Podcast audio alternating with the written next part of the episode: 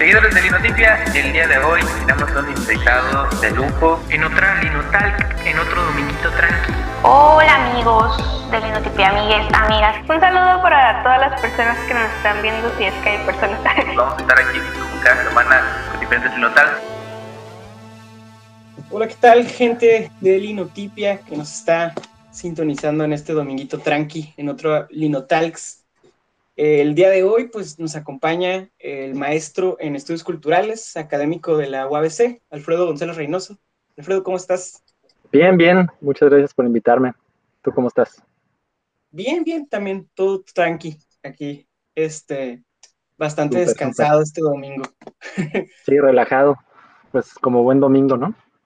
Sí, sí, sí ha sido bastante relajado, sobre todo porque no hay, no hay tanta tarea.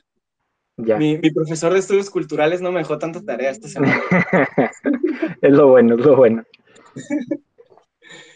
Sí, pues, bueno, Alfredo, ya este, hablando un poco como de, de me, me- gustaría comenzarlo como un poco más, más íntimo este rollo. Yo, yo te conocí creo que como en 2017, 2018, Ujú. 2017 si no mal recuerdo, Sí, creo que por ahí sí. En, en un taller que, que estabas haciendo en el Instituto Altazor de Nuevas Ujú. Narrativas Audiovisuales, ¿no? Ese Sí. taller estaba bien interesante. Este, Sí, a mí me gustó parte- mucho también, sí. formaba parte de un, semi- de un seminario, ¿no? Que estaban haciendo. ¿O cómo, cómo semi- seminarios? Pues era, era un- como un conjunto de talleres, exacto, como de, de diferentes eh, como áreas. Sabía que había otro también de música, creo que uno más de videojuegos. Y en mi caso eh, les propuse yo uno que tuviera que ver, eh, pues como decía en el título, ¿no? Con nuevas narrativas audiovisuales y, y con ello eh, abordamos, si te acuerdas, como los discursos audiovisuales en Internet, ¿no? Los videojuegos, la, como cierta, como en general, como teoría de la imagen en términos narrativos de la, de la imagen audiovisual en la vida contemporánea. Entonces iba por ahí. Sí, me, me acuerdo, está, la verdad, era una, un, un taller que disfruté un montón, que lamentablemente por cuestiones, por otras cuestiones no pude terminar, no, no me pude graduar de ese taller, pero, pero se me hizo una propuesta bien interesante y sí me, me voló la cabeza la, la manera en la que, en la que impartías la clase también, ¿no? Tú, tú creo que también eres, eres un, un buen maestro, aparte de que conoces Gracias, gracias. Un, un chorro la teoría, eres muy, muy buen maestro. Este, y que de hecho esa- clase la extraño un montón, la- la- la- he tenido sueños con ella, incluso pesadillas, ¿no? Por, por no haberla podido terminar.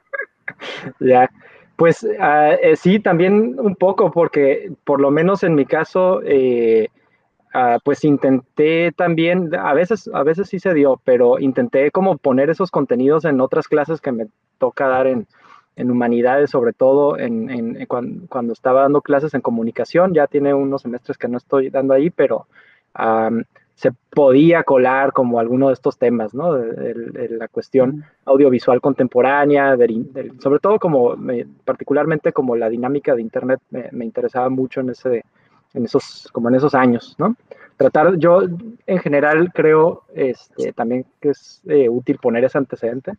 Ah, yo tengo ya rato como eh, interesado en la cuestión del cine, particularmente desde la óptica de la teoría del cine y la crítica de cine. Entonces, más o menos justamente cuando, cuando me invitaron allí en Altazor, traté de, dar algunos pasos más adelante, ¿no? Como en relación a lo que, a lo que había estado pensando sobre el cine, leyendo sobre cine, e, e intenté más o menos como en esos años, uh, como aproximarme como a otro tipo de discursos audiovisuales que, que, no son como tan tradicionales quizá como ahora ya es el cine. Eh, y, y, y, más o menos con esa pregunta en la cabeza, ¿no? De cómo se analiza, cómo se aproxima desde el análisis y la teoría y la crítica, como estas eh, discursividades nuevas, ¿no?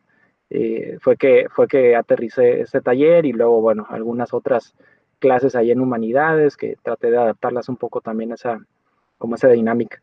Pero sí, sí, fue, también yo lo recuerdo con mucho cariño ese taller. Sí, la, la verdad sí, sí, hace mucha falta una clase con, con ese tipo de temáticas en, en comunicación. ¿no? Sí. Lo digo como estudiante de, de, la carrera. se hace mucho falta. Porque sí. como que sí hay chance de meterla en otras clases, pero sí necesita como su, su, su clase aparte, quizá, ¿no? Como, y ayuda mucho, incluso este, yo, pues te digo, mi, mi perfil está más hacia la teoría y la crítica, pero yo sí eh, percibía que incluso como alumnos, alumnas eh, de comunicación sobre todo, aunque también de otros perfiles, que quizá no tenían ese perfil, como, como, como el análisis más teórico, crítico, entraban por cuestiones más de, de la producción, ¿no? audiovisual o mediática en general, o no sé, otros temas. Pero hablar de estas cosas en un sentido teórico, discutir, preguntarse, ¿no? Como respecto a estas formas de, de consumo y producción eh, audiovisual contemporánea, como yo siento que sí despierta también un aspecto creativo, ¿no? No, solamente del análisis, sino como qué cosas puedes hacer con eso, ¿no? O sea, sí te, te, te, te abre un camino ahí creativo interesante, creo, ¿no?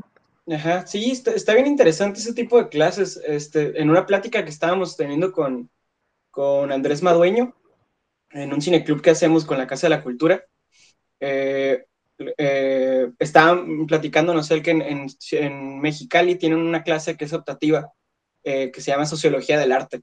También se me hizo bien interesante. Y, pues su producto final fue un, un cortometraje, y es un cortometraje que está otro rollo, ¿no? Todo el, todo el corto está grabado casi, casi con un, este, una captura de pantalla. Ya. Órale, está, está muy suave. Sí, yo, justamente ese como ese tipo de estrategias, a veces un poco punk, a veces un poco como, como digamos, este, o sea, con todas estas herramientas que tenemos al alcance, ¿no? De, la laptop o el celular, ¿no? Y, la posibilidad de hacer con ello como un montón de cosas, es lo que, lo que tiene ya unos años que, me interesa mucho, ¿no? Y luego veo también, eso es otra cosa que he estado como aterrizando un poco más reciente, eh, la manera en que todas esas... Eh, producciones, digamos, independientes o, ni siquiera como, como profesionales, sino amateurs y demás, empiezan a afectar también al cine, particularmente al cine eh, industrial o, o, o, quizá independiente, pero que termina teniendo como mucho impacto en, en, el mercado de la, del cine. Particularmente en ese tipo de películas, me gusta mucho ver estas películas del, como de la, de la narrativa en donde todo ocurre en una pantalla, ¿no? Creo que ya desde ese taller de, de Altazor hablamos de eso, ¿no? La manera en que se transforma como la dinámica, la relación que tenemos con, no solo con la imagen, sino también como con una noción del espacio que ofrece la imagen o del tiempo que ofrece la imagen, todo eso, aunque no se note mucho, cambia radicalmente, ¿no? O sea, la espacialidad entre las ventanas en una pantalla, ¿no? La temporalidad que se pone en juego cuando una cosa este, aparece, una foto que, que, se tomó antes o un video que se tomó antes al interior de una pantalla y todo eso se recupera para, para contar una película. Este, es algo que, que, he estado tratando, de hecho estoy pensando como en escribir algo este, sobre la de Host, no sé si viste esa película, o sea, creo que salió en Netflix ya, una película de terror que todo pasa en una sesión de Zoom, ¿no? Mm, este me tocó ver una en, en, en YouTube, Ah, tenía esa premisa, pero no, me acuerdo.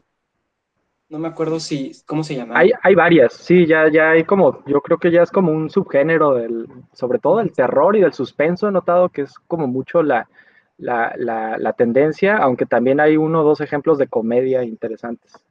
Sí, pues por ahí, por ahí me tocó ver que durante la pandemia se realizó este, como una segunda parte de, de Godines contra mis reyes, algo así ah, no sabía, no la vi, tampoco vi la primera, pero entonces. Está en Amazon Prime. A mí me, me, llamó la atención porque justo es esto, ¿no? Como los están grabando en la cuarentena y tienen como mm. grabados en Zoom y así. Ah, bueno, las voy a tener que ver. sí, sí, sí, Si quieres escribir, creo que sí. Vas a tener que ver. También como otro ejemplo es, es la película de, de, de, la Liga de la Justicia, ¿no? Pero la de 2017, no la, la que está de, de, moda ahora. La que ahorita salió, sí. Este, en 2017 empieza con una toma vertical que es de un teléfono, está grabando Superman. Ok, ok.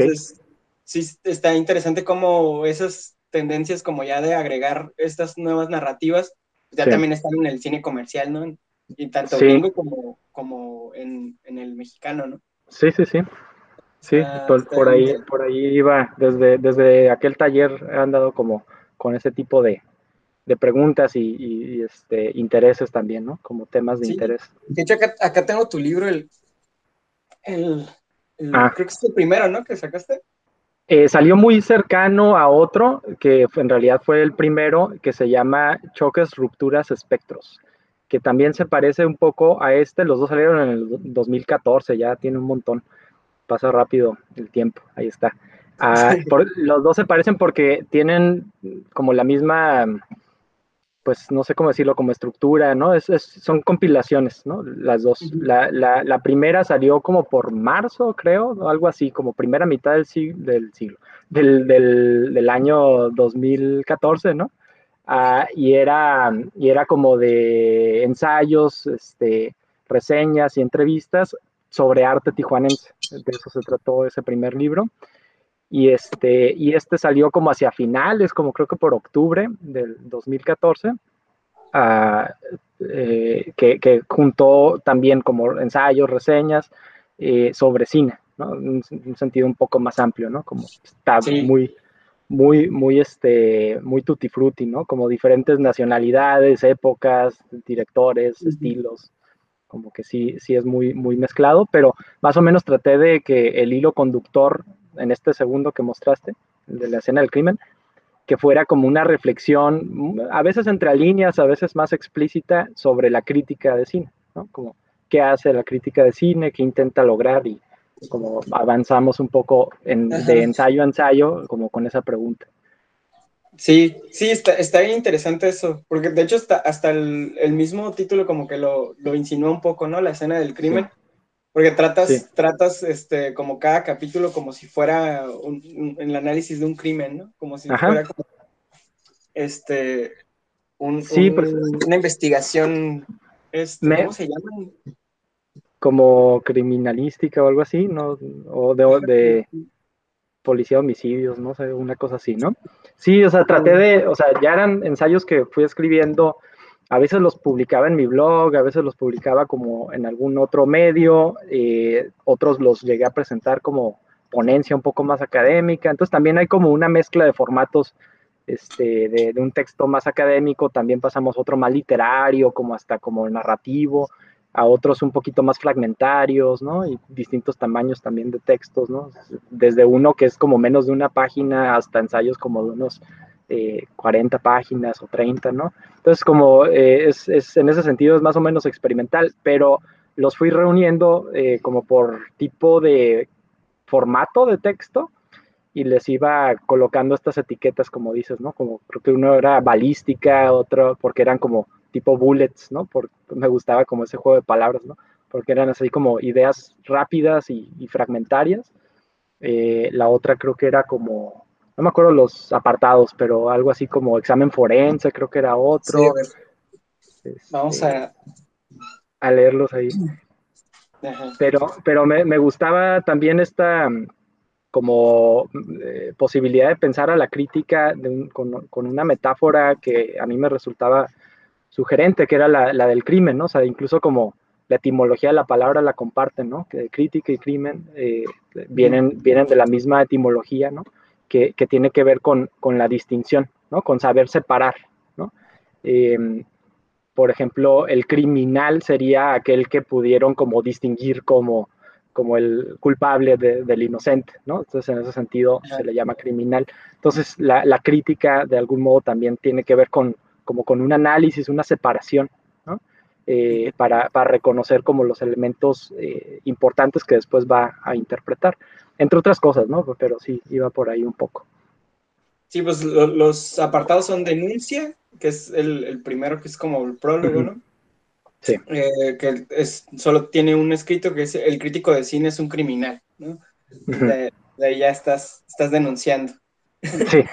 Los indicios, la balística, análisis clínico, examen forense y testimonios. Sí, está, está bien interesante. Está bien, bien interesante. No sé si todavía tengas este, como a la venta este libro en, alguna parte. No, ya eh, lo último que supe fue que se agotó, pero la verdad es que no estoy seguro porque luego me entero de gente que termina comprándolo, entonces no sé si me mintieron o salieron más o qué pasó, pero este, o sea, yo fui una vez y me dijeron, este es el último y lo compré, ¿no? Porque quería tener uno extra. Y este, pero no sé, a lo mejor sería cosa de preguntar, se publicó en el, en el Secut, entonces si acaso hay ejemplares, eh, debe haber ahí. O en la librería El Día, tal vez, no estoy seguro, tal vez tengan ejemplares ahí, pero no creo que sean muchos, ¿no? Te digo, creo, según yo, lo último que supe es que se agotó. Sí, pues me, acuerdo que el Secu tuvo una iniciativa como de vender libros a 15 pesos, ¿no? Ajá, ahí se fueron un montón, sí. Sí, pues también, también yo me compré varios ahí. Sí, yo también iba como cada semana y salía con mi montoncito de libros. Ajá, sí, sí, sí. Igual, aprovechamos, ¿no? Sí, ya me ponía a revender. Sí, eso está más difícil. Ándale, para hacer el negocio. Sí.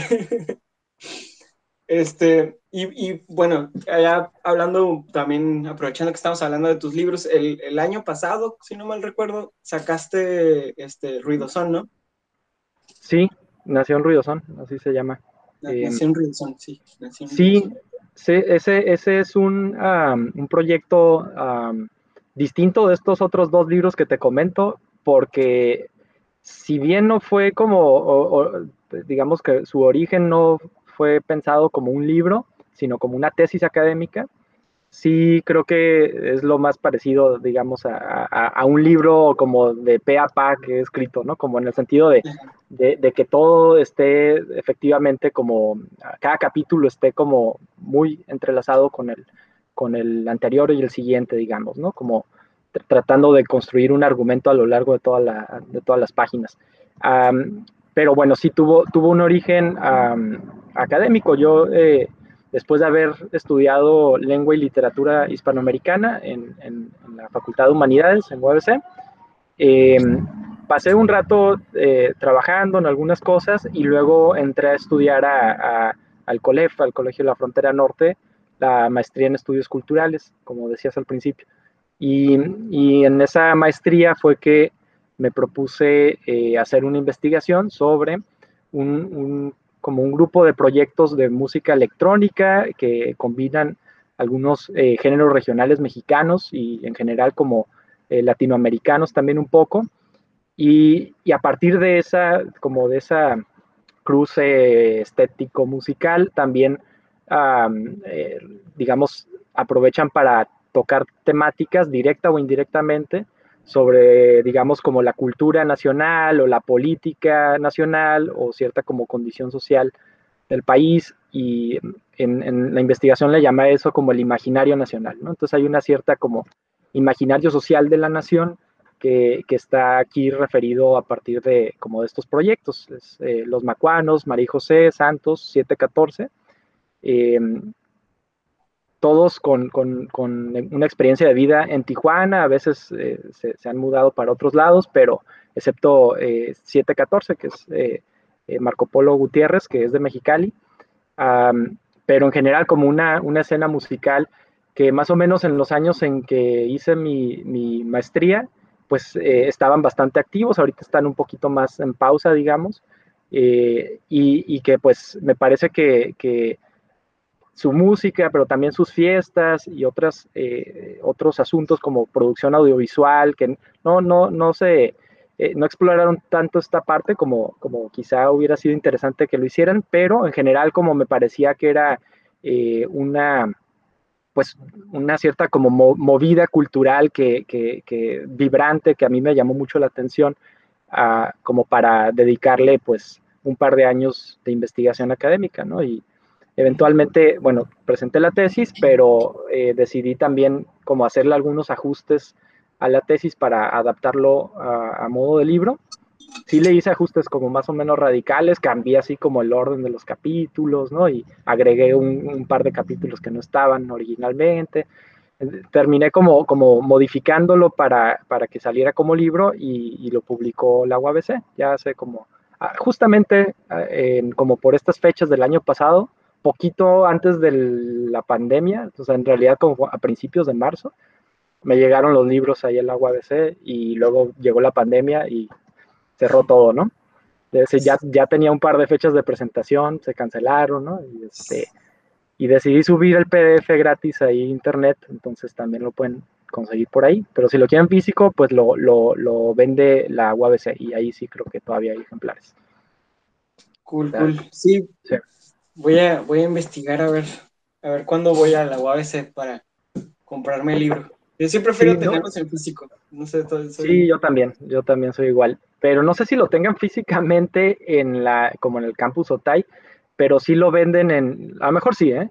Pero sí lo venden en, en, en este, lo que sí estoy seguro es que lo venden por internet, como este, y ahí creo que nomás queda un ejemplar o quizá dos en el grafógrafo, esta librería que está en el pasaje Rodríguez en el centro de Tijuana, ahí hay otro, ¿no? Entonces son las opciones que, hay hasta ahorita. Simón, sí, pues qué chido, qué chido. Digo, qué lamentable que llegó la pandemia y sí nos arruinó un poco los planes, ¿no? Sí, sí, sí, fue complicado. Creo que también otra cosa que estaría interesante agregar a propósito de esto es justamente el, otro libro que, comentaba hace rato, ¿no? Em, no solo salió La escena del crimen, sino antes de eso, em, este que se llama Choques, Rupturas, Espectros.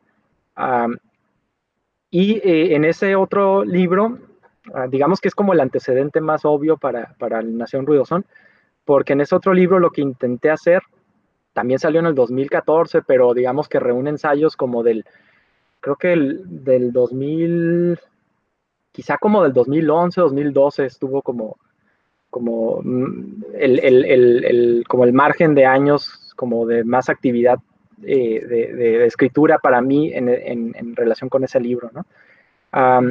porque estuve escribiendo más o menos en esos años sobre, sobre el arte tijuanense, o sea, en términos muy generales, sobre, sobre el arte contemporáneo, la fotografía, el cine, la literatura, eh, Ah, y la música, ¿no? Ya desde entonces eh, me había enterado más o menos como en el 2011 de la existencia del, del, ruido son, entonces también, de hecho están mencionados un par de veces en ese, en ese libro.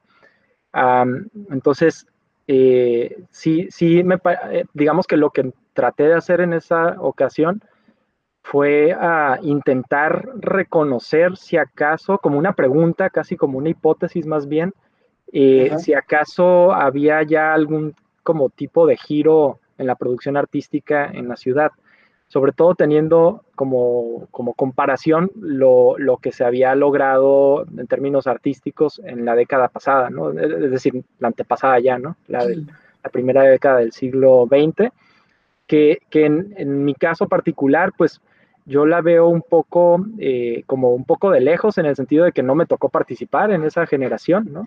Eh, pero por otro lado también la veo como con, con, con, pues con mucho interés, ¿no? O sea, creo que fue una década importante en la producción eh, artística, cultural, musical, etcétera, literaria, ya desde los 90, ¿no? Pero eh, digamos como los años 2000. Y entonces yo, como ya hacía, sobre todo principios de la que, o sea, hace como unos 10 años justamente, lo, lo, que estaba tratando de averiguar no sé, con exposiciones a las que iba o con libros que leía, películas que veía, eh, no sé, proyectos en general que, iba este, revisando, es, como te digo, si acaso había algún tipo de giro en la producción artística. Y me di cuenta, por lo menos fue como la conclusión en ese momento, que si, si, si acaso había algo así como, como un giro, se debía a una como nueva concepción de la frontera, ¿no? Porque la, eh, digamos, lo que se entiende por arte fronterizo en, Tijuana, eh, suponía como una noción de frontera, de, ya te digo, como sobre todo como 90, 2000, en donde estaba como en un, sentido de frontera, digamos, un poquito, o sea, más, como más sencillo de entender, eh, porque se trata, digamos, de trabajar sobre el tipo de relación que se establece entre México y Estados Unidos, ¿no? Ah, eh, sobre todo, pero no solamente, ¿no? Eh, también otro tipo de, fronteras, pero en realidad son, digamos, como fronteras ah, entre dos tipos de sistemas, ¿no? Sistemas culturales, políticos, este, identitarios, lo, como le llamemos, ¿no? y que entran en algún tipo de relación, ¿no? Ya sea, no sé, incluso, incluso si le hacemos caso a García Canclini, una relación híbrida o, de conflicto o de, este, no sé, interacciones, etcétera, ¿no? Y por otro lado, yo em, empecé a notar que, eh, digamos, como hacia, hacia el inicio de la década pasada, eh, empezaban a salir cosas de arte tijuanense que, por un lado, aparentaban alejarse como del sentido de arte fronterizo, por, en un sentido como, como muy básico, pues porque no hablaban de la frontera, ¿no? O sea, como no siempre, pues, era como tenía un, rol un poco más secundario. Y, y, eso, eso este, digamos, resultaba interesante en términos de un contraste, una, una como tal vez incluso salto generacional o algo parecido. Pero por otro lado me pregunté también si acaso no estaba implícita como una noción de frontera nueva. Ah, de nuevo, como, como una hipótesis que estuve como trabajando como con esos textos. Y eh, eh, identifiqué, no, no, no en todos los casos, pero sí, sí en, en algunos muy interesantes para mí, que de pronto se presentaba como, como una frontera que, que, tenía un sentido un poquito más, un poquito más temporal, ¿no?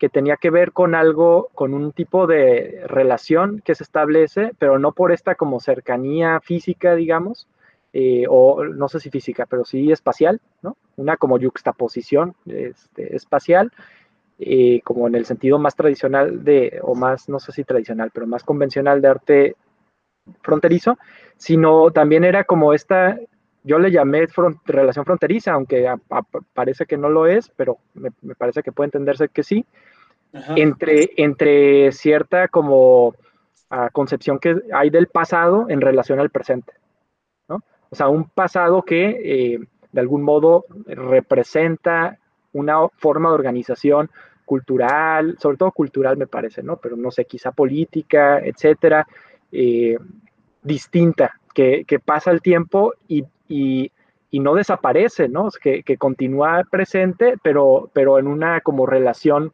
con, con formaciones eh, contemporáneas, por así decirlo, ¿no? Entonces hay un, como una frontera entre pasado y presente, para decirlo rápido, que, que, me parecía que era como una pista interesante para entender como cosas que tenían que ver con, con el arte fronterizo ya como del, del periodo que, que, que, más o menos sería como el inicio de la década pasada. Y más o menos como con eso en mente fue que yo estaba pensando mucho en el, en el ruido son como un ejemplo quizá paradigmático de ese, de ese giro. Entonces cuando entré a la maestría después, eh, digamos que fue como, como un spin-off de ese proyecto, ¿no? Como se habla en lenguaje televisivo, porque sí fue como, bueno, me detengo en un caso concreto que es el ruido son y, y, y digamos, este, extiendo estas ideas, ¿no? terminaron saliendo otras ideas que no tenía pensadas también, y está suave eso también. Pero, pero sí hay una, para mí, una clara relación este, entre aquel proyecto como de compilación de ensayos de arte fronterizo con, con, ese, con este libro de Nación Ruidosón. Sí, pues qué, qué, chido, igual también no sé si, si digo, se me hace bien lamentable que saquen como tan pocos ejemplares, ¿no? Porque luego se determinan y y, uno que los tiene, algunos, sí es como bien, este, bien como apegado a, esos ejemplares, ¿no? Pero estaría bueno sacar una segunda edición ahí, este, pues, para, pues sí, bueno. Yo digo, me, parece bien importante que, que, se destaquen como todos estos estudios, sobre todo para los creadores eh, de arte de cualquier tipo, ¿no? Eh, este, porque creo, creo que a veces, y lo digo por experiencia propia, como que sentimos que estamos descubriendo el, el oro negro, ¿no? ¿Cómo se dice la palabra? El hilo, negro, el hilo de algo así, ¿no? El, hilo negro, sí. El hilo negro, Ajá. Este, es que el oro negro, porque yo pienso como estadounidense. sí. Este, sí, sí, sí, eh, o sea, como descubrir así un, una cosa nueva y a veces no, ¿verdad?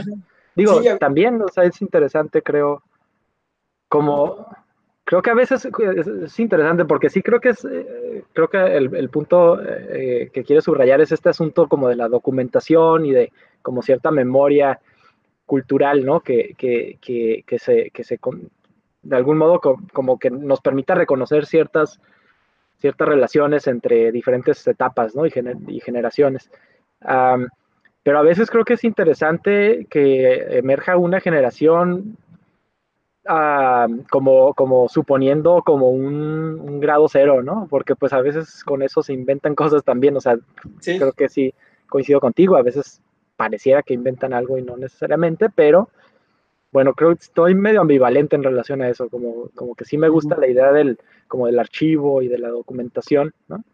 Eh, pero creo que sí debe haber como una relación como, como entre, yo, yo creo que Tijuana, a lo mejor como para reformularlo, yo creo que en Tijuana se da una cosa interesante en ese sentido, como de mantener una cierta tradición estética, lo voy a poner todo esto entre comillas, con muchas reservas, y al mismo tiempo eh, reconocer que hay que romper con esa tradición.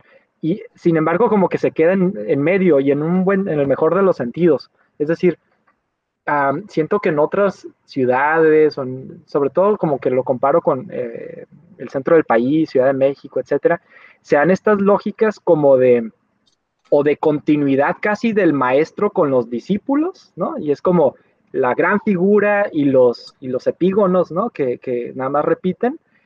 O, por el contrario, como de la gran ruptura, ¿no? De, de una cosa y luego la siguiente que quiere romper absolutamente con la anterior. Creo que en Tijuana se, se, ha experimentado mucho como una cosa que no como que no juega esas polaridades, ¿no? Por ejemplo, yo creo que eh, no hay, no es tan fácil, lo hay, ¿no? Porque en todos lados se da, como esta relación en el arte, pero también creo que en, cierto sentido en, la producción intelectual general, como esta relación del maestro y los discípulos, ¿no? Cosa que a mí me resulta bien como loco este, identificar, ¿no? En, en, en otras ciudades, ¿no? En, en, ámbitos que tienen que ver con el arte, pero también con, con no sé, con, con, con, la crítica, con la filosofía, etcétera. Y es como, me, me, me parece como, como, me parece extraño que no lo vean de manera crítica, ¿no? Cuando aquí creo que estamos casi ya acostumbrados por default a, a no asumir esos roles como tan fácil, ¿no? Que, que, que, sea el maestro y luego los que repiten, ¿no? hay esta como, como concepción donde, donde, donde las generaciones se van sucediendo una después de la otra, pero, pero hablándose como de tú a tú, ¿no? O sea, no, no con esta como relación jerárquica fija este, y estricta, ¿no? Eh, en tanto en la vida académica como en la vida artística, cultural, intelectual. Y por otro lado, sin, sin, eso no significa pues que haya como esta como falta de respeto completo al pasado estético, cultural, artístico, como que hay un interés en ese pasado, pero también como una, como cierta necesidad de salir de, de simplemente ser una repetición de lo que ya fue, ¿no? Como eso me gusta mucho de la ciudad, creo que, creo que sabe manejar muy bien ese punto medio. Sí, está, está interesante, nunca me había puesto a pensar en eso, pero, pero tienes mucha razón. O sea, también lo, lo, lo, reflejo como en, en, mis relaciones con mis maestros, ¿no? En, la universidad, de la universidad o de, o de la prepa, que, que, sí es como que no, sí hay cierta admiración y cierto interés por su trabajo, pero tampoco es como, como oh sí, gran González Reynoso. Y, y, y, yo, lo, yo lo notaba, lo sigo notando mucho como precisamente cuando voy a otras ciudades y veo que así se manejan y digo, órale, qué loco, o sea, como, como acá no se da, no, o sea, sí se da, pero no se da tanto y no de manera tan central, ¿no? Como, como en otros espacios. Y es esta, esta, lógica, esta lógica como de la, o de la idolatría o de la traición y ruptura, ¿no? O sea, estas polaridades que me parecen de pronto como demasiado dramáticas, ¿no? O sea, como no, no les veo tan bien como a veces eh, creo que se puede dar un sentido muy productivo en un, en un terreno intermedio. Sí, pues por ejemplo, está, no sé, como ya poniéndolo en ejemplos artísticos, está eh, Pequeño Asteroide, ¿no? Que, que es, el teclado lo hace Ángel Peralta, que, que es un, un dude de veinteañero, y, y, los demás es que, este, que tocan el bajo, que tocan la batería, pues, ya son como de otra generación bien distinta, ¿no? Que eran como músicos consagrados, pero pues también Ángel Peralta se hizo su carrera en dos años. Y pegó machín, pero, pero tenía como esta convergencia de, de, los músicos de jazz de, de, generaciones como de 30, 40 años con un músico de jazz joven, ¿no? Sí. con relativamente poca experiencia. Sí, yo, yo creo que alguien que era muy bueno para, para establecer esos puentes generacionales es, Rafa Saavedra. Em, creo que eh, tenía como, quizás sería como el ejemplo más, más claro de esto que estoy diciendo, en, en el sentido de que, ah, por un lado, pues, eh, digamos, como eh, como creador literario, o no sé si la palabra literario le, le, quede, ¿no? En el buen sentido, porque hacía cosas que pareciera como muy raras para que se le llame literatura en el mejor de los sentidos, en una escritura experimental. Ah, y en ese sentido se, se, se, generó como una trayectoria como creador, pero por otro lado también era un promotor cultural muy, muy activo, ¿no? Sobre todo en el campo de la música. Eh, con, con, sus estaciones de radio y en general como eh, con la escritura, la crítica de música, la crónica, y, y, y, trataba pues de como de reconocer las novedades que se daban en la ciudad, ¿no? O sea, estaba siempre bien atento a, o sea, y me refiero bien atento a, pues iba a los conciertos, se ponía ya primera fila y ponía atención, o sea, era, tenía muy buen oído y muy buena como mirada para identificar cómo hacia dónde se dirigían estas nuevas generaciones cada vez que iban apareciendo, ¿no? Y, creo que ese tipo de perfiles representa quizá como el caso más, más, más, digamos, más claro, más, más extremo, no sé si es la palabra, pero más evidente el, el, de Rafa, pero en general como que se dan estas relaciones como entre generaciones y entre, entre digamos, etapas y tradiciones, ¿no? Como reconocimiento también de, lo que se ha dado en la ciudad. Aunque volvemos al asunto, sí, sí creo que, la documentación es un tema pendiente, ¿no? Porque sí siento que de eso también se puede perder precisamente por eso, por, por no existir una documentación como tan adecuada, ¿no? De las discusiones teóricas, de las propuestas artísticas, etcétera.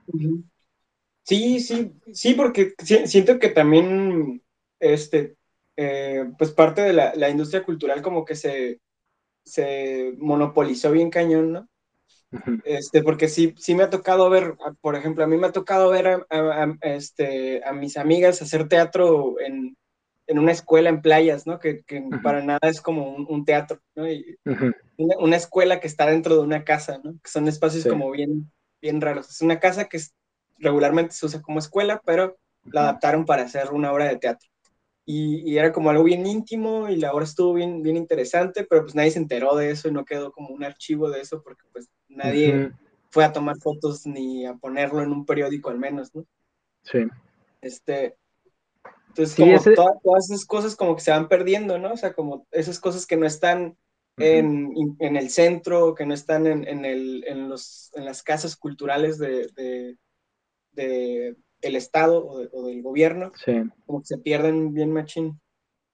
Y, por otro lado también, digamos, como tiene eso un poco de ventajas en el sentido de, la experimentación que permite, ¿no? O sea, sí, yo creo que también nos lo decía en el caso de Rafa, pero, pero en realidad es muy extendido como este, este tipo de perfil del artista, escritor, ¿no? Músico, cineasta, etcétera, que tiende a la experimentación aquí en Tijuana, ¿no? Entonces, y creo que se debe en parte por eso, en parte porque está esta lógica del DIY, ¿no? Del do it yourself, y, y, tiene que ver con, con, el tipo de, o sea, como con, con, con, el tipo de rol que juega, por un lado, las instituciones eh, del gobierno y por otro lado, las, la, como el, capital privado, ¿no? O, o la, este, pues sí, el, dinero de las empresas. Eh, que eh, hasta lo menciono y da risa porque pues de qué dinero las empresas hablamos en Tijuana, pero si uno va, para volver a poner el ejemplo, simplemente como contraste, si va a la Ciudad de México, no, no da risa, es decir, hay un, hay un, digamos, una como rol muy activo que juegan las corporaciones para apoyar proyectos artísticos, así como, este, o sea, coleccionistas en el caso del, del arte, las artes plásticas, el arte contemporáneo, ah, y por el otro lado, las, las instituciones del gobierno que pues están ahí, o sea, el país está hipercentralizado, ¿no? Y los recursos eh, federales este, se, se, se, destinan de manera muy, muy enfática a la Ciudad de México.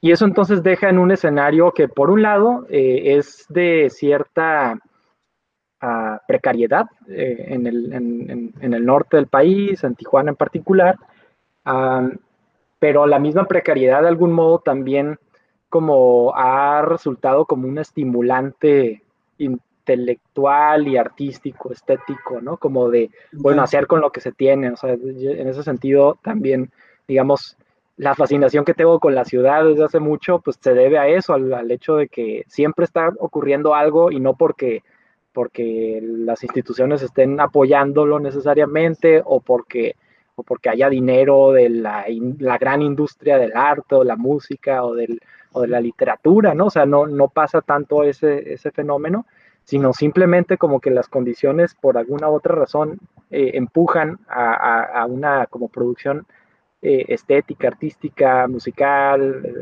eh, crítica, ensayística, etcétera, uh, y, se, y, se, inventan los medios, ¿no? O sea, se inventa linotipia o se inventa este, eh, un, unos talleres de, o sea, estuve eh, durante cuatro años dando talleres de filosofía con un par de colegas, con Carla Villapudo y eh, Conrado Pardo Eudave, en colaboración con 206 Arte Contemporáneo, que es una galería, y pues los dos somos proyectos independientes este, y, y empezamos a colaborar, ¿no? En, en, en relación a, a, como ese fin, ¿no? Como de estar leyendo filosofía este, en, en un espacio de, de, arte contemporáneo, eh, hablando de temas políticos, artísticos, pero también como filosóficos en general. Y, y, era como, bueno, o sea, no hay dinero, no nos dan becas, da, metimos a un par de becas y no, no nos daban, ¿no? Entonces, seguíamos, seguíamos funcionando, ¿no? No era algo que nos iba a detener, ¿no?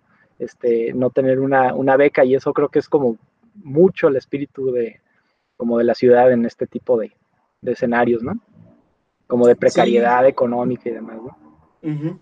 Sí, este, aprovechando que estamos hablando de, de la precariedad, ¿cómo, ¿cómo, ves? Digo, igual es una pregunta que podemos evitar si, si no quieres tocarla, pero ¿cómo, cómo ves el desalojo de, del ICBC y de la biblioteca Benito Juárez ahí en, en, uh -huh. en la en el, en el espacio sí. este que iba a ser la, la, plaza cívica, 11 de julio. Sí, híjole, hay muchas cosas que decir aquí. Um, es, es, es, asunto como de, de, de, casi como, justamente empezando por la plaza cívica de 11 de julio, porque es un proyecto que desde origen estuvo muy cuestionado, ¿no? Y, y, y no solamente por, por la, la, inversión millonaria que implicaba para, para el gobierno, sino, sino por, digamos, como simplemente por, por el, el, el, sentido que se le estaba dando a la ciudad, muchas eh, discusiones se, se, generaron respecto a eso, ¿no? Como de, ¿es necesario un zócalo para la ciudad? ¿Qué tiene que ver como la estructura? Porque la, la, el proyecto se, ven, se, vendió así, ¿no? Como un zócalo. Eh, eh, ¿qué, ¿qué, implicaciones, incluso hasta políticas e históricas, tiene la idea del zócalo? Es como, como si fuera algo así como una ¿cuál, ¿cuál, es la palabra? Como un complejo de inferioridad por no ser coloniales y es como, pero ¿por qué? O sea, ¿por qué tendríamos que tener eso? La ciudad no tiene que ver con esas estructuras urbanas, ¿no? Y era como, no, sí, hay que conectar este, el palacio municipal, el gobierno del estado con la, la, basílica o no sé cómo le llamaron, ¿no? Como la, esta eh, iglesia que está por ahí cerquita, ¿no? Entonces, básicamente como la estructura colonial, o sea, es, eh, los, o sea, como ideológicamente este tipo de estructura obedecía a, a la dinámica política, este, donde el, el, Estado y la iglesia estaban, estaban de la mano, ¿no? Y, y en general, entonces el proyecto como concebido bajo una premisa problemática, ¿no? Eh, desarrollado a partir de como de de compadrazgos políticos, este, o sea, la, la, que estuvo como encabezando ese proyecto, Carolina Uganel, fue eh, esposa del que en ese entonces era el presidente municipal, eh, eh, Bustamantes, ¿cómo se llama? ¿Carlos? No, no me acuerdo. Bueno, Bustamante, eh, Jorge, Jorge Bustamante, ya me acuerdo. Um, y, y, con conexiones además en el gobierno federal. etcétera, etcétera. Eh, el proyecto queda así como medio a, medias, ¿no?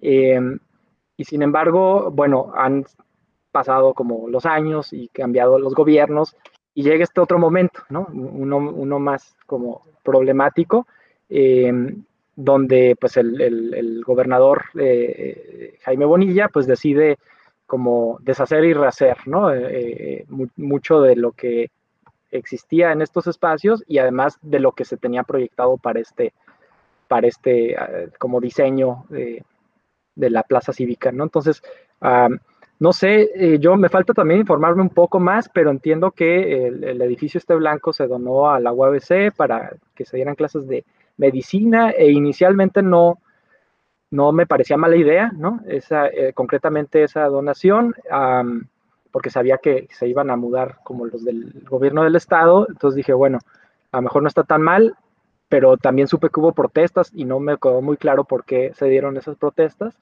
Tendría que investigar un poco más, pero luego se dio la noticia de, la, biblioteca Benito Juárez, ¿no? Em, y, el, y después las instalaciones del ICBC. Y ahí sí hay otro asunto, ¿no? Porque pues por un lado como la, la, cuestión de la falta de bibliotecas en la ciudad es así una cuestión histórica, ¿no? Como históricamente problemática, pues, en, la ciudad, ¿no? y, y, luego, bueno, salió como el plan de la manga, ¿no? Que yo no sé qué tan aterrizado esté de otra donación, que es la del Correos acá por el centro, este, donde ya se iba a reinstalar, la biblioteca, pero no queda claro si hay recursos etiquetados para eso, el edificio está todo abandonado, ¿no? Entonces hay, necesidad ahí de, averiguar cómo se va a manejar todo eso. Y luego las instalaciones del ICBC, que básicamente como se reubicaron al, al CEART, ¿no? Pero pues en ese sentido, pues perdimos un edificio, porque pues el CEART ya lo teníamos, ¿no?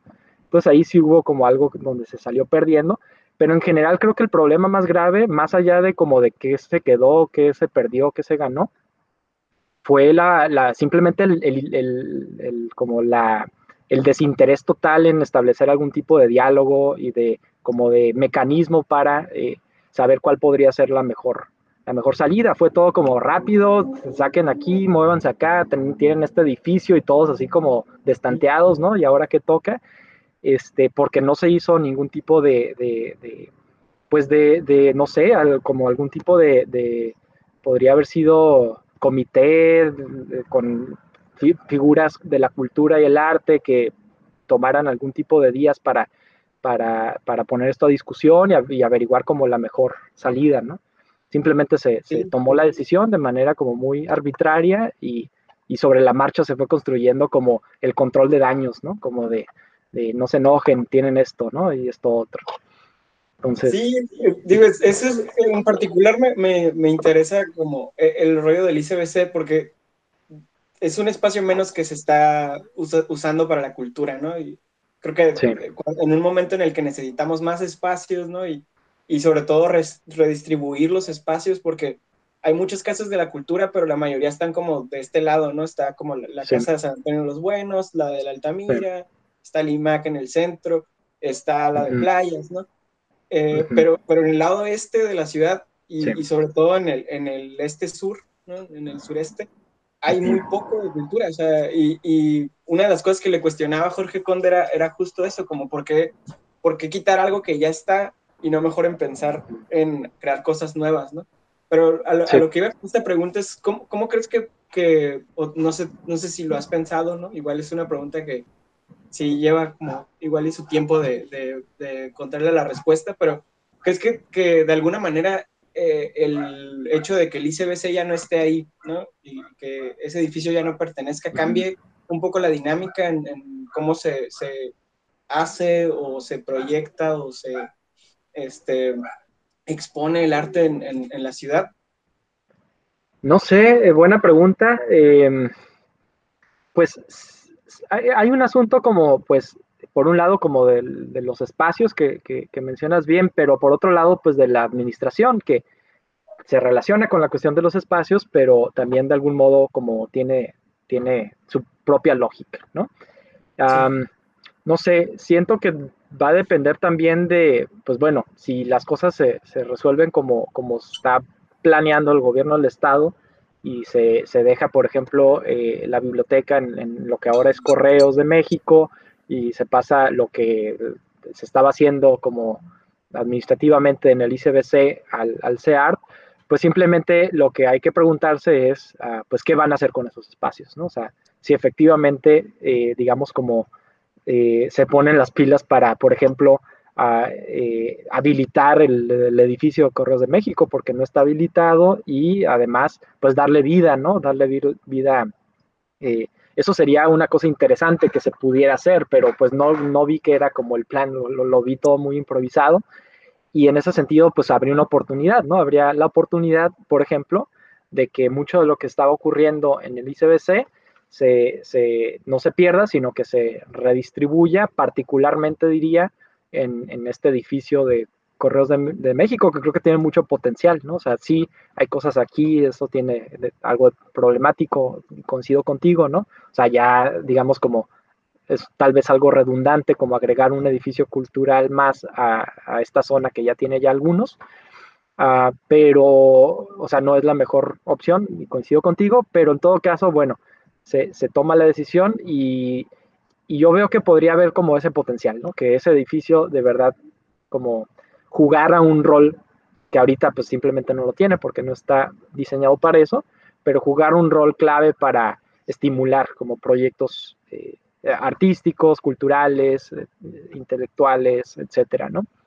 Y, también el CEART, ¿no? Que también siento que, ha tenido desde que se inventó como pues muchos retos, ¿no? De atraer a la gente, ¿no? Está en un espacio un poquito complicado, como ahí en medio de la vía rápida, ¿no? Entonces, este, pero por otro lado, pues tiene una ventaja en, el sentido que mencionas, porque, digo, no está en el en el sureste, pero está como más hacia el este, ¿no? En la tercera etapa del río Tijuana, y, pues hay una como área de oportunidad ahí, pero eh, aunque no lo he seguido tan de cerca, mi impresión es que eh, hay ahí todavía como, eh, digamos, como retos que debe cumplir y que todavía no lo, no lo ha logrado, ¿no?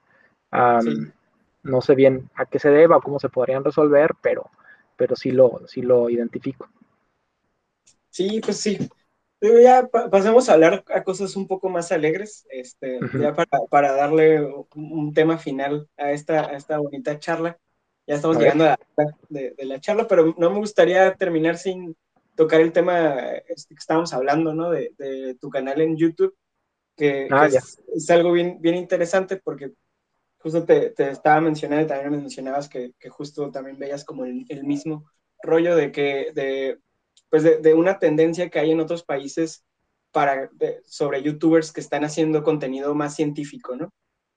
Este, y, y es, es, una tendencia bien interesante, ¿no? Que, que científicos, sobre todo en, en, el caso de España, es, es, donde yo más sé y donde más he detectado este rollo, son científicos como de, de física o matemáticas, ¿no? algunos hablan de arquitectura, otros hablan de arte también, otros hablan de, de cine, pero me pareció interesante que tú también estás haciendo contenido en YouTube, ¿no? Y, estás haciéndolo como desde, desde esa perspectiva de los estudios culturales, pero también un poco de crítica artística, ¿no?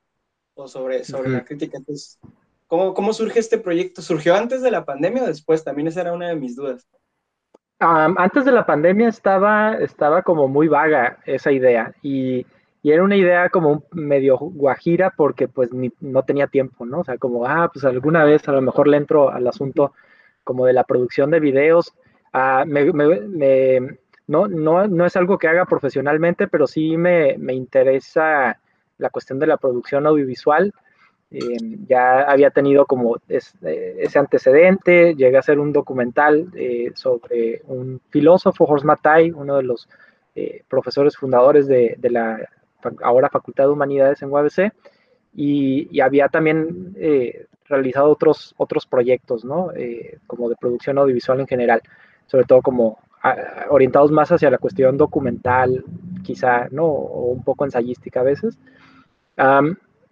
Y eh, empezó la pandemia y, bueno, nos destanteó a todos, ¿no? Y, en ese sentido, a mí como profesor, uh, pues me, hizo preguntarme como qué, qué, qué, quería lograr con esto, o sea, como este, también como lo que decíamos del, del, del caso de, las, de la precariedad como un estímulo intelectual, estético, pues yo lo pensé así, como bueno, ya no tenemos estas clases, clases presenciales, pero, pero a lo mejor eso es la como, como la oportunidad para, para, para hacer ese proyecto que medio tenía en mente, pero no lo, no lo había aterrizado, ¿no? Que es esta como producción de videos, como videoensayos. También ese es otro asunto que no, no estoy tan familiarizado quizá con, con, con los ejemplos que tenías en mente de España.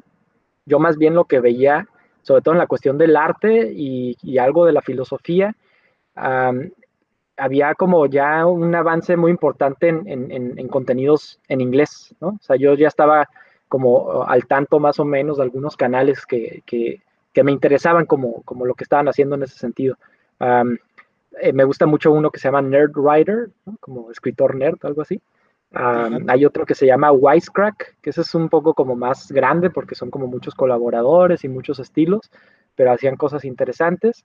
Eh, y también eh, un poco diferentes a, los que, a las cosas que yo hago, pero también estaba al tanto de, de ContraPoints, por ejemplo, ¿no? Este, una, una chica trans que eh, toca temas que tienen que ver con la filosofía, y uno más que se llama Philosophy Tube, ¿no? Que, que también estaba eh, al pendiente de eso, también eh, con, temas parecidos, con cuestiones de género, con cuestiones de, filosofía, de temas políticos, económicos, ¿no? éticos también. Ah, bueno, entonces tenía como esa, esos antecedentes y veía que hacían cosas eh, muy interesantes, digo, obviamente con más recursos, ¿no? a veces incluso como una empresa con mucha gente trabajando, ¿no? pero yo quería hacer algo parecido, ¿no? Como yo solo, ¿no? Eh, más así, otra vez el DIY, ¿no? O sea, tengo ahí una, dos camaritas muy básicas, un, micrófono lavalier, o sea, tenía como lo elemental, me acababa de comprar esta laptop que estoy usando, que eh, o sea, sirve para editar sin que se esté trabando, pues, entonces eso, eso me ayuda, ¿no? Ah, ya tenía como unos discos duros, entonces como dije, bueno, ya está todo, en realidad no, no compré mucho, compré dos o tres cosas que este, necesitaba, y, empecé a, producir contenidos este, para, para, vinculados con mis clases. ¿no? Em, inicialmente había pensado como en tres tipo eh, líneas temáticas y luego se redujo a dos y, luego este, quedó un poco en pausa, pero, pero siguen siendo dos. Em, uno que tiene que ver con eh, teorías del arte, así, así le pongo, muy como directo al grano, eh, teorías del arte y el otro teorías de la frontera. ¿no? Y bueno, lleva tiempo editar, lleva tiempo escribir el guion, porque lo escribo como guion, lo, lo, lo, grabo en audio, este, también grabo algún, algo de video, pero sobre todo como que bajo un montón de materiales en internet para después como montarlos en la edición y, hacer algo como de entre 15, 20 minutos más o menos sobre algunos, algunos temas. Y en teorías del arte hice, hice dos el, el, año pasado, ah, o sea, sobre todo como la segunda mitad del año pasado. Uh, uno sobre la investigación del arte, con un texto de Roland Barthes, y otro sobre tres propuestas teóricas para hablar de la, de la cuestión de la, de la, visualidad en el arte, ¿no? la pintura al óleo, el cine, este, la cultura visual. Y por otro lado, empecé a hacer, pero ese quedó un poco más, un poco más a medias, aunque lo estoy retomando ahorita, eh, las de teorías de la frontera. Y el primer video fue sobre la cuestión de la nacionalidad y de la globalización, ¿no? Como qué, rol juega este, el, como la identidad nacional, el Estado-nación en, la época de la globalización, como para antecedente, digamos, ¿no? De una como propuesta teórica de la frontera, pero pues ahorita estoy eh, en el proyecto como de pre, preproducción del, segundo video de, de esa línea. Este, Ah, lleva su tiempo, entonces este, hay, hay que tener paciencia, pero sí, en las próximas semanas yo creo que va a estar listo ese, ese segundo video. Entonces, sí, este, a mí me ha gustado mucho esa dinámica, como que le dio un, un, giro interesante para mí todo este año pandémico, como que me, me, me, con ese proyecto, pues este, encontré un, como una cosa nueva que hacer que, yo creo que todo mundo también hizo algo parecido, ¿no? Pero en mi caso fueron estos, estos proyectos. Sí, que digo, se, me hace bien interesante, sobre todo como, como alumno tuyo también, este, porque eres, el único profe que nos pone contenido audiovisual que lo produjo él mismo, ¿no? O sea, este, muchos sí usan contenido de internet como con esta nueva dinámica de, este, las clases en línea, pero son contenido que se han encontrado como de otros autores o de otros países incluso, ¿no? Entonces ahí nos, nos, lo ponen en Blackboard y ya es como, ah, pues miren esto. Y, se me hace bien interesante que, que, tengas como, aparte como esa herramienta pedagógica, ¿no? de, de, hacer los, las clases como en video, pero, pero también eh, por el otro lado, como contenido audiovisual, se me hace bien rico también que este, YouTube y sobre todo YouTube eh, México se llene como de contenido un poco más, un poco más pensado. este. Sí, pues pues, soy medio workaholic, así que yo me pongo solito las, las tareas y los trabajos que, que ni me paga la UABC por hacer, ¿no? Pero, o sea, pues es chamba extra, ¿no? Pues, pues, pues, obviamente que entiendo a los demás profesores que no lo hagan porque es una chambota, pero bueno, a mí me gusta hacerlo también, es un poco como a manera de hobby, ¿no? Entonces, este, eh, pues sí, y por otro lado, pues también lo que decías, ¿no? Como... Uh, bueno, mencionabas el caso de España, que tal vez esté como tomando la delantera en este sentido, pero en términos del arte y las discusiones teóricas, intelectuales, en español no hay mucho, ¿no? Y lo que hay está como muy elemental, muy básico, o simplemente está chafa, ¿no? A veces, a veces no tanto, pero, pero no, no hay como tanto, tanto este tipo de contenidos y yo sí veía como esa oportunidad, pues, de empezar a poner esta, estos proyectos eh, en, español para discusiones que tengan que ver con, con, cuestiones teóricas, ¿no? Entonces, pues sí, también, también sentía que era como a gran, como en el, en la, en el marco muy general de, de, los contenidos audiovisuales en YouTube, como un área de oportunidad ahí interesante. Sí, está, está interesante. ¿Cuál, ¿Cuál es el canal? El canal creo que tiene tu nombre, ¿no? Así, sí, Alfredo González Reynoso, así, así creo, creo que es algo así como youtube.com, diagonal, Alfredo G. Reynoso o González Reynoso, no me acuerdo exactamente. Eh, pero bueno, si lo ponen en el buscador, eh, también, también este, lo pueden encontrar. o, que pongan como teorías del arte o teorías de la frontera y mi nombre, ahí yo creo que ya sale. Va, va, va. Sí, pues muchas gracias, Alfredo, por, por esta, esta bonita plática en, en domingo. Este, siempre es bueno platicar un rato, socializar, al menos en, la virtualidad. Sí, sí, sí. Refresca un poco las dinámicas cotidianas, ¿no? Y, bueno, ahorita que me acuerdo antes de, que cortemos ya, eh, comercial para la audiencia, comercial también para ti, no sé si, sepas, ahorita en, este momento está sucediendo el FICUNAM, la transmisión de, de, las películas del FICUNAM, mañana a lunes 22 de marzo a, las, a partir de las 10 de la mañana de Tijuana o a las 11 en, en zona centro del país, eh, va a estar disponible Los Fundadores, que es la película de, Diego Hernández, compañero de, la Facultad de, Humanidades, este, pues para ahí, para que la, vea la audiencia, para que también si, si tienes chance le eches un... Me tocó ver un, un corte un corte de esa película, ya creo que después hubo cambios, entonces me sumo a la recomendación, échense la película mañana. ¿Te tocó ver el, corte? Un, o sea, uno, no sé, no sé si el corte, creo que, ¿Qué, podemos esperar? ¿Tú qué, pues no, no, no sé si pueda dar spoilers, pero, pero creo que hace, leí una o no sé si dos entrevistas que encontré por ahí o que compartieron por ahí, creo que, creo que las explicaba, explicaba bien el, como un poco la estética de muy, digamos, como este cine contemplativo, muy, muy cercano a, ciertas como propuestas estéticas del, cine mexicano contemporáneo.